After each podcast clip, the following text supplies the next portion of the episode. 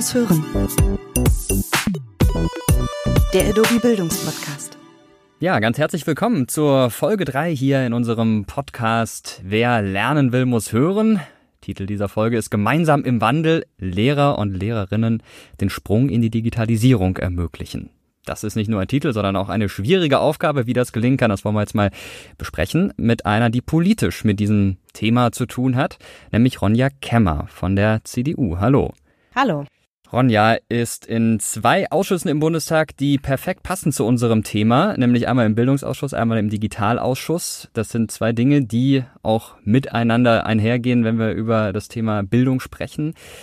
Wir sind altersmäßig ziemlich nah beieinander, deswegen duzen wir uns einfach. Und Ronja, ich gehe mal davon aus, ich finde, Digitales gehört zum Leben einfach so dazu. Mein Handy ist schon fast an die Hand gewachsen. Ich vermute mal, bei dir ist es ähnlich, oder? Ja klar, absolut. Also ähm, ich denke zum einen, äh, ja in Anführungszeichen die jüngere Generation ist ja heute sowieso im digitalen Umfeld aufgewachsen, aber äh, ich sag mal auch äh, gesellschaftsübergreifend ist heute Digitalisierung in allen Lebensbereichen von äh, vom Beruf, vom Lernen, die Frage, wie das ja wie lernen wir, aber bis hin natürlich auch zur ähm, zum sozialen Bereich, zum Thema Kommunikation, ähm, ja ist die Digitalisierung äh, heute nicht mehr wegzudenken. Natürlich ist es dann auch wichtig, dass man in der Schule entsprechend darauf vorbereitet wird, später digitale Möglichkeiten richtig zu nutzen, im Berufsalltag vor allen Dingen.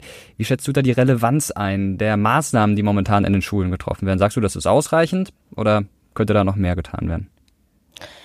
Also ich denke, es gibt natürlich einen unglaublich großen Nachholbedarf. Ich glaube, das, das muss man an der Stelle schon sagen. Und auf der anderen Seite haben wir uns jetzt auch wirklich, äh, ja, von Bundesseite ist ja auch immer so ein Thema mit den Schulen. Wer ist zuständig? Es sind ja eigentlich ähm, die Bundesländer und nicht der Bund. Aber wir haben jetzt von Bundesseite auch gesagt, das Thema Digitalisierung in den Schulen ist so wichtig, ähm, dass wir auch vom Bund hier was tun möchten. Und deswegen unterstützen wir äh, die Bundesländer jetzt mit dem Digitalpakt Schule. Da geht es zunächst mal um einen Haufen Geld, äh, 5 Milliarden Euro insgesamt, äh, die, die wir den Schulen zur Verfügung stellen. Ähm, aber auf der anderen Seite eben auch, wie, wie kommen wir mit den Ländern gemeinsam voran, ähm, äh, gerade mit Blick auf Lehrerfortbildung und äh, auch digitale digitale Themen in den äh, im Unterricht. Ähm, das ist sogar, glaube ich, sind glaube ich gerade die ganz großen Themen, die uns da bewegen und äh, wo wir jetzt auch einiges voranbringen. Da können wir gleich auch noch genau drüber sprechen. Bleiben wir mal bei diesem Punkt Geld. Fünf Milliarden klingt erstmal ganz schön viel. Wenn man das auf die vielen tausend Schulen runterrechnet, die es in Deutschland gibt, dann ist das gar nicht mehr so viel. Das sind, glaube ich, so um die 11.000 Euro pro Schule pro Jahr. Kommt man damit wirklich weit? Naja, es soll ja zunächst vor allem auch mal ein Anschub sein, ähm, was wir mit den fünf Milliarden jetzt tun, weil, wie gesagt, äh, grundsätzlich in vielen Fragen äh, sind die Bundesländer zuständig und bleiben das auch. Auch die Kultushoheit bleibt prinzipiell in der Hand ähm, äh, der Bundesländer. Aber uns geht es einfach drum, jetzt auch zu signalisieren, wir wollen, dass es hier vorangeht. Wir wollen hier auch einen Anschub leisten. Man kann immer sagen, wir hätten gerne noch mehr, aber ich glaube, wir müssen einfach auch sehen, der Bund stellt ja dieses Geld wirklich zusätzlich zur Verfügung. Und äh, die Länder sind ja frei, auch auch da weiterhin viel zu tun und das werden sie auch. Die Länder haben die Kultushoheit ähm, und äh, werden ja auch eigenes Geld äh, hier mit, mit einbringen. Und äh, von daher denke ich, dass jetzt äh, 5 Milliarden zu Beginn auch wirklich als zusätzlicher Anschub, dass das schon mal eine gute, ein guter Start ist und äh, es wird sich sowieso weiterentwickeln. Und was jetzt in fünf oder in zehn Jahren ist, das können wir heute auch noch gar nicht sagen. Jetzt ist Geld das eine, natürlich muss man auch an anderen Stellen ansetzen. Was sagst du denn, muss getan werden, damit Schüler und Schülerinnen wirklich Digitaltools einsetzen können, im Unterricht auch darüber hinaus, um Probleme zu lösen, um kreativ an Dinge rangehen zu können? Woran mangelt es da noch? Wo muss man da gerade noch ein bisschen nachhelfen? Also ich würde sagen, es sind so drei, drei Punkte oder drei Säulen. Das eine ist die Ausstattung. Ähm, die Ausstattung in den Schulen, ganz klar auch Glasfaser ähm, äh, bis zur Schule, dann die WLAN-Ausleuchtung in den Schulen. Ähm, äh, das ist das eine. Das ist ja auch das, was wir jetzt mit dem Digitalpakt Schule von der Bundesseite mit unterstützen. Das zweite sind äh, auf jeden Fall ganz klar die Lehrer. Ähm, auch wenn sich die denke ich mal, die Rolle der Lehrer ähm, ja verändern wird ähm, äh, ähm, zum gewissen Grad, ähm, bleiben die Lehrer nach wie vor, glaube ich, ganz, ganz wichtig. Denn alle Ausstattung ähm, bringt einfach nichts, wenn sozusagen ja keiner vorne steht, der auch ja ähm, mit Begeisterung auch was vermitteln möchte und auch sagen oder sagt, ja, digitale Kompetenzen sind wichtig. Und äh, die Schüler wachsen heute ja, äh, wie schon auch vorher gesagt, in der digitalen Welt auf. Die sind als Anwender sowieso richtig fit, aber digitale Kompetenzen sind ja einfach mehr. Und deswegen, glaube ich, ist das Thema ähm, in der Frage der Ausbildung, äh, Fort- und Weiterbildung der Lehrer ist ganz, ganz wichtig. Und das ist so, glaube ich, auch die Kehrseite oder die zweite Seite der Medaille, wenn wir über den Digitalpakt Schule sprechen. Ähm, weil das eine ist die Ausstattung, das andere sind, sind eben entsprechend die Lehrer.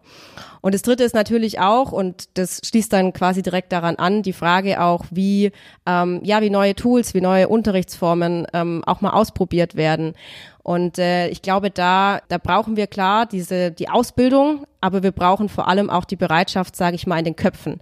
Also dass hier auch, und das hat, glaube ich, auch jetzt weniger was mit, mit dem Alter zu tun, aber dass hier auch die Bereitschaft da ist, zu sagen, seitens der Lehrer, ich probiere mal was Neues aus und äh, ja, verschließ mich dem nicht. Jetzt hast du gerade schon die Lehrer angesprochen, hast gesagt, die müssen natürlich auch Bescheid wissen, müssen wissen, was sie ihren Schülern beibringen können. Das ist in der Ausbildung vielleicht nicht so das Problem. Da kann man schnell etwas umstellen an den pädagogischen Hochschulen, an den Universitäten. Aber wie ist es denn mit der Weiterbildung? Die Lehrer, die schon im Dienst sind, wie kann man denen die nötigen Kompetenzen an die Hand geben? Man kann ja nicht einfach alle jetzt mal für zwei Monate in ein Bootcamp schicken.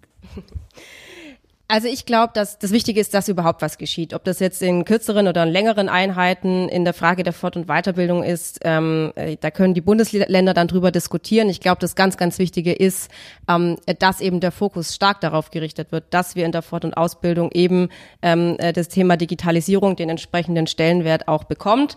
Einige Bundesländer äh, sind da auch schon gut unterwegs. Ähm, äh, bei anderen ist das noch nicht so der Fall. Und ich glaube, deswegen ist das Wichtige, erstmal auch wirklich zu sagen, auch von, von der Länderseite, Seite, da setzen wir jetzt den Fokus drauf.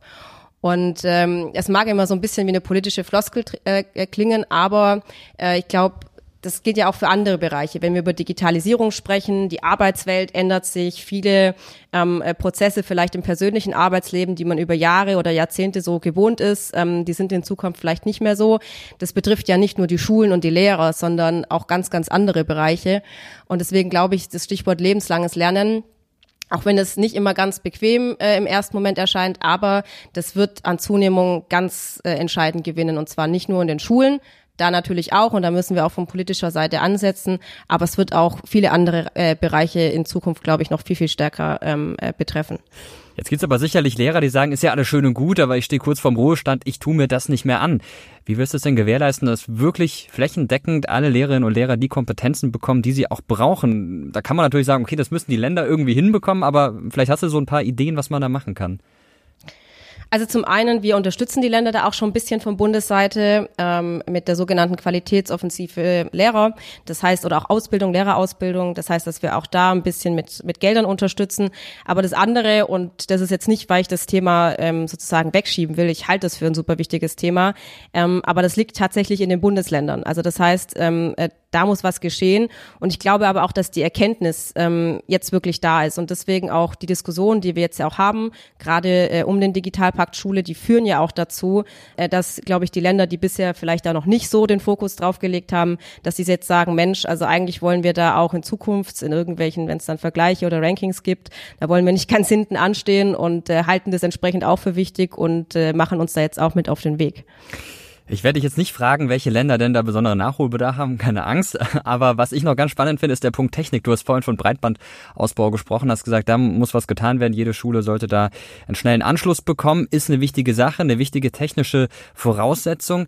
Da gibt's natürlich noch ein paar andere Dinge, die Schulen brauchen. Die einen sagen, jeder in der Schule braucht ein iPad, vielleicht braucht man auch einfach nur gescheite Computer, andere Dinge. Zuerst mal, was findest du wichtig, was die Technik angeht an Schulen? Was sollte jede Schule haben, neben dem schnellen Internetanschluss? Und das Zweite ist, wie kann man die Schulen unterstützen, dass sie das auch bekommen? Also ich glaube, was tatsächlich wichtig ist, also zunächst mal klar die Voraussetzung Glasfaser, WLAN, äh, Ausleuchtung in der Schule, aber dann tatsächlich auch zum einen, das können Whiteboards sein, das muss aber nicht sein. In vielen Schulen haben wir heute auch ähm, Beamer und Dokumentenkameras, mit denen da auch eigentlich ganz gut gearbeitet wird. Aber ich glaube, das sollte tatsächlich auch dann ähm, sozusagen der, der Stand sein, der, der in jeder Schule auch vorhanden ist. Das ist vielleicht so die technische Seite und genau das unterstützen wir jetzt ja auch entsprechend. Ja, und zum anderen ähm, nochmal, äh, die Technik wird auch nur dann angewandt, wenn wir auch die, die Lehrer entsprechend äh, sensibilisieren. Und äh, ich glaube, beides muss miteinander einhergehen. Natürlich könnte man sagen, Mensch, da gibt's ja Unternehmen, die freuen sich bestimmt so ein bisschen an die Schulen stoßen zu können, Nachwuchs anzuwerben, vielleicht auch generell für die eigenen Produkte zu werben. die holen wir zu uns und die können das alles bezahlen. Wie stehst du dazu? Hm, also ich würde sagen, ich glaube, das muss, das ist ja auch oft dann sage ich mal von der Schule abhängig. Also ich glaube, das muss, es ist kleine Schule, große Schule, berufliche Schule ähm, und da werden sicherlich Grundschulen anders agieren als äh, vielleicht die beruflichen Schulen. Mm, aber ich, ich finde, so ein Angebot zu machen, ähm, das ist ja erstmal total legitim. Und äh, ob dann eine Schule für sich sagt, Mensch, das ist wirklich der richtige Weg und äh, ja, wir, wir nutzen solche Angebote, das muss die Schule selber entscheiden, aber ich würde mich dem jetzt nicht prinzipiell verschließen. Also es wäre für dich kein Problem, wenn zum Beispiel, nehmen wir mal Apple sagt so, wir unterstützen jetzt äh, eine Schule in Hamburg, eine in München, eine in Berlin und äh, bezahlen denen allen die Computer. Moment, also ich dachte ja in der Frage vom äh, sozusagen von von Weiterbildungsangeboten äh, oder auch wie kann ich bestimmte Tools einbauen. Also da würde ich sagen, ähm, das ist in Ordnung. In der Frage von Ausstattung, äh, da muss es tatsächlich von staatlicher Seite gelöst werden. Ähm, da müssen nochmal die verschiedenen Verantwortungsträger, Bund, Länder, die Kommunen dann in dem Fall weniger, aber die müssen dafür sorgen, ähm, äh, dass die Ausstattung auch da ist und dass jetzt nicht einzelne Schulen sozusagen, weil sie da die Möglichkeit haben, bevorzugt ausgestattet werden und andere haben die Möglichkeit nicht. Aber Schulungsprogramme wären für dich okay. Da gibt's ja auch schon kostenlose Schulungen. Adobe Teacher Trainings ist zum Beispiel ein so ein Programm. Wie könnten denn solche Formate auch vielleicht obligatorisch werden? Fändest du das gut, wenn man sagt, naja, man macht das dann verpflichtend auch für, für Lehrerinnen und Lehrer in einem bestimmten Bundesland und das wird von einem Unternehmen hm, geleitet, wird im Hintergrund organisiert? Wäre das für dich eine Möglichkeit, eine Option? Naja, also ich glaube nochmal, äh, prinzipiell ähm, entscheidend sozusagen, welche Inhalte auch in Weit Weiter- und Fortbildung gehören, das, ähm, das machen die Bundesländer. Wie die das dann organisieren, ähm, ich glaube, das müssen sie, müssen sie selber entscheiden. Ähm, äh, da können wir auch von Bundesseite und wollen wir auch gar nichts vorschreiben. Das ist tatsächlich so. Momentan ist Bildung noch Ländersache. Viele sagen, ist eigentlich ein Modell, das sich überholt hat und es wäre besser, das alles auf Bundesebene zu heben, um eben solche Probleme komplett anpacken zu können und nicht sagen zu müssen, okay, das entscheidet jetzt jedes der 16 Bundesländer für sich. Was hältst du von, von dieser Forderung?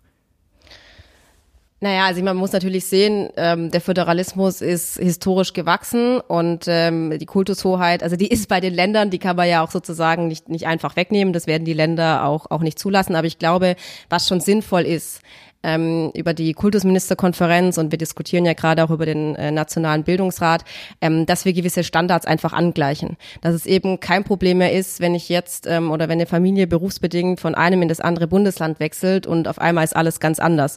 Also ich glaube, das muss wirklich, das muss schon das Ziel sein und ähm, dass wir da einfach bessere oder vergleichbarere Standards auch, auch sozusagen hinbekommen.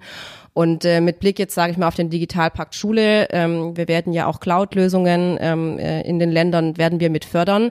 Aber Voraussetzung ist eben auch schon, äh, dass entsprechende auch technische Schnittstellen geschaffen werden, dass diese äh, Systeme nachher interoperabel sind. Also sprich, dass wir nicht 16 verschiedene Insellösungen über die Bundesländer hinweg haben, ähm, äh, sondern dass da einfach, wie gesagt, vergleichbare Standards oder in dem Fall äh, Schnittstellen geschaffen werden. Würde das für dich auch für Fortbildungen gelten, dass man also sagt, Mensch, in Bayern hat sich was Gutes entwickelt, tolles Fortbildungsprogramm, da können jetzt auch Lehrerinnen und Lehrer aus anderen Bundesländern teilnehmen. Oder wäre das für dich dann wieder schwierig, weil wir eben den Föderalismus haben? Also es entscheidet ja auch nicht ich, das ja. entscheiden, entscheiden die Bundesländer. Ähm, und äh, also ich fände mehr Austausch gut, aber zulassen müssen es diejenigen betroffen sind und äh, das sind die Bundesländer. Ja, jetzt nehmen wir mal an, du könntest einfach so entscheiden, wie du wolltest. Wenn du drei Wünsche frei hast, was, was wäre das denn dann in Bezug auf Bildung und Digitalisierung? Naja, also ich glaube zum allerersten tatsächlich ähm, so schnell wie möglich diesen Wandel in den Köpfen ähm, voranzubringen, weil ich glaube, das ist das Entscheidende, dass wir jetzt ähm, neben allen finanziellen Fragen da auch auch sozusagen PS auf die ähm, auf die Straße bekommen. Das Zweite ist dann ja tatsächlich auch mehr Bereitschaft, auch diese gemeinsamen Standards sozusagen von Länderseite auch auch mit voranzubringen. Und ich glaube, wenn wir das beide schaffen würden, dann ähm, dann wären wir schon ein gutes Stück weiter. Da bist du ja bescheiden und hast äh, nicht mal alle drei Wünsche ausgeschöpft. Aber äh, vielleicht kannst du noch zu anderen Dingen was sagen. Ich würde dir gerne mal so ein paar Begriffe entgegenwerfen und du antwortest ganz spontan drauf, was dir gerade dazu einfällt. Der erste Begriff wäre Kreide und Schultafel. Gut, sind eigentlich zwei Begriffe. ja, ähm, ich glaube, dass in Zukunft die Bedeutung immer weniger sein wird. Ähm, aber von heute auf morgen zu sagen, auf jeden Fall, jetzt hängen wir alle Schuhtafeln ab, ich glaube, das ist ähm, vielleicht auch noch nicht der ganz richtige Weg. Gesperrte Internetseiten an Schulen. das müssen die Schulen entscheiden. Was ist so deine persönliche Haltung dazu? Würdest du Schülern bestimmte Seiten vorenthalten? YouTube zum Beispiel, weil man sich da ablenken kann? Hm, also es kommt ja auch ein bisschen, also es kommt ja ein bisschen auch aufs Unterrichtsformat an. Also ich kann mir eher im Gegenteil vorstellen, dass es auch ähm, in vielen Tools darum geht, ähm, ja, möglichst so auch kreativ vielleicht ähm, mal an Aufgaben ranzugehen. Deswegen würde ich jetzt nicht per se sagen, dass eine Plattform oder wie auch immer gesperrt werden muss. Die kann ja da vielleicht auch irgendwie mit integriert werden. Aber nochmal, das ist, glaube ich, was, was jeder Lehrer ähm, auch gut mit seinem entsprechenden Konzept ähm, entscheiden kann, was da sinnvoll ist und was nicht. Und damit verbunden Handy an Schulen. Also ich glaube sogar eher im Gegenteil, dass wir ähm, äh, die also Handys, äh, Tablets, wie auch immer, Endgeräte viel stärker in den Unterricht, äh, Unterricht integrieren müssen und äh, von daher diese Verbote, wie sie ja auch bisher ähm, stark an Schulen galten, also um Gottes Willen bloß äh, sozusagen kein Handy im Unterricht, glaube ich, dass wir da einen Wandel erleben werden hinzu, ähm, äh, wie kann man das denn sinnvoll einsetzen, welche ja auch sinnvollen Tools gibt's da. Eine, eine Freundin von mir, die äh, ist ähm, Lehrerin in der fünften Klasse, die hatte jetzt mal ein kleines Projekt mit ihren Schülern, ähm, äh, wie zum Beispiel auch äh, die Stoppuhr verschieden eingesetzt werden kann für gewisse Dinge. Und äh, ich glaube von daher, also die Stoppuhr im Handy, und ich glaube von daher, müssen wir viel eher positiv sehen. Wie können wir es positiv einsetzen, positiv integrieren? Die Schüler haben heute eh früher oder später haben ein Handy und wenn sie es selber nicht haben, dann hat es irgendwer jemand im Freundeskreis und nachmittags ist da der Zugang da. Und von daher halte ich einfach die Art und Weise zu sagen, wir verbieten das alles nur in der Schule, ähm, nicht für richtig, sondern man muss es positiv äh, sozusagen untermauern und sich fragen, wie können wir es, wie können wir es ja, wie können wir es sinnvoll auch im Unterricht einsetzen. Und das letzte Wort, Schulbücher. Ja, also Schulbücher werden auch zum äh, natürlich zum gewissen Teil noch nach wie vor Bestandteil bleiben. Ich glaube, wenn wir heute mal sehen in der Bildungsmedienlandschaft sind 90 Prozent nach wie vor äh, klassischer Print. Das ist zu viel. Also ich glaube, auch da wird sich viel tun. Das heißt jetzt aber nicht nur, dass wir irgendwie aus den klassischen Schulbüchern E-Books machen, sondern es wird viel stärker ähm, äh, werden digitale Tools zum Einsatz kommen. Und ich glaube, das muss auch der oder ist auch der richtige Weg, den, den wo wir vorankommen müssen. Was meinst du, ist das Schulbuch in vielleicht 10, 20 Jahren ausgestorben oder hat es immer noch eine Überlebensberechtigung? Es wird, es wird an der einen oder anderen Stelle vielleicht noch zum Einsatz kommen, ähm, äh, aber sicher nicht mehr in einem Umfang wie heute zu 90 Prozent. Das freut die Schüler, die immer jede Menge in ihren Rucksäcken rumschleppen müssen und ja. dann vielleicht künftig nur noch ein Tablet haben und alles ist ein bisschen leichter. Vielen Dank, Ronja Kemmer, CDU-Bundestagsabgeordnete und Mitglied in den Ausschüssen für Bildung und für Digitales. Danke für deine Einschätzungen. Dankeschön. Hier bei uns im Podcast Wer lernen will, muss hören. Und in der nächsten Folge wird es auch spannend. Thema durch kreative Lösungsansätze zum Erfolg. Karriere in der Arbeitswelt 2.0. Dann zu Gast Christina Hader. Sie ist selbstständige Fotografin und wird uns ein bisschen schildern, wie das bei ihr war in der Schule und ob sie da wirklich gut darauf vorbereitet wurde, auf das, was sie dann nach der Schulzeit gemacht hat. Würde mich freuen, wenn wir uns da wieder hören. Bis dann.